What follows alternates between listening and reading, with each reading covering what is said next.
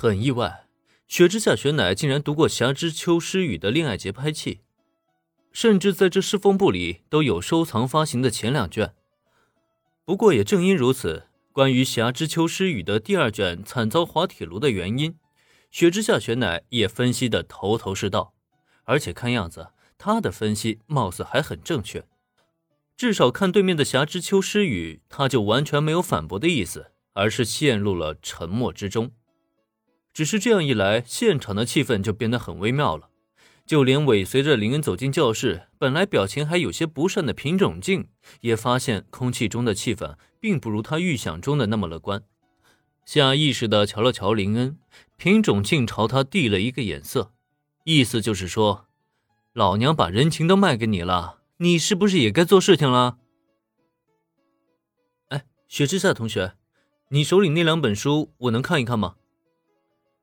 收到品种镜的眼色，林也知道自己逃不掉了，索性朝雪乃借来了他手里那两本书，随后找了一把椅子坐下，开始翻看起里面的内容。因为时间比较紧，林呢也没时间细看，只能大致的浏览一遍，利用当年看网文的速度，简单的将两卷的内容捋顺了一番。如果单看文笔呢，《侠之秋诗语》啊，绝对已经达到了优秀以上的水准。不过，也正像雪乃评价的那般。剧情呢，要稍微显得薄弱一些。虽然通篇狗粮撒的不少，但转折却不太够。总体来讲呢，这并不失为一部优秀的作品，但距离顶级的大热作品还有一段不小的差距。话说，这个世界的文娱产业也很发达吗？自从来到这个世界以后，林恩就一直没有多少机会去调查这个世界的文娱作品。索性趁这个机会啊，他也是上网好好的翻找了一番。只是在一通调查过后，单看轻小说这一块好像也并不怎么样啊。林恩发现，目前在东英的市场上，八成以上的大热作品都是异世界的穿越幻想，几乎没有其他的题材。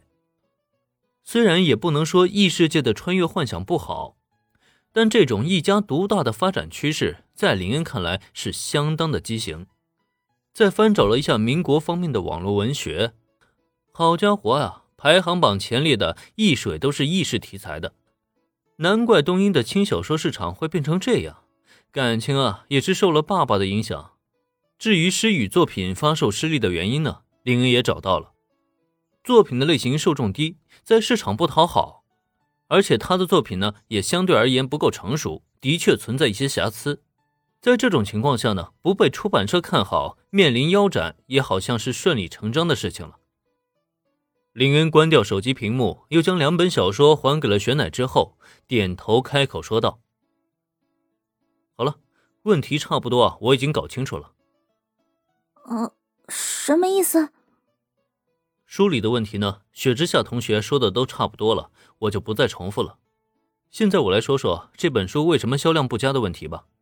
夏之秋学姐，你的这本书在出版社方面并不是很受重视，对吧？见大家的目光都放在了自己的身上，林恩呢也没再卖关子，指了指雪乃手里的书，又将目光转向到诗雨的身上。只是这一句话就直指要害了。没错，作为一个新人作者，他肯定不可能像老作者那般受到重视。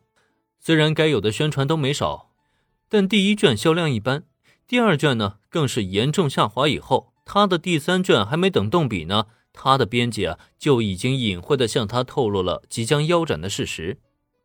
如果受到重视的话，又怎么可能会出现这种情况呢？想到这里，霞之秋诗雨的脸上顿时露出了一抹苦笑。后续的宣传不到位，就很难有新的读者去贡献销量了。刚才我在网上查了一下，霞之秋学姐，你的书基本没有任何话题度可言啊。试问，在这种情况下，你又怎么可能把销量提起来呢？就像林恩所说那样，霞之秋诗雨的作品啊，的确正在遭遇话题度不足的窘境。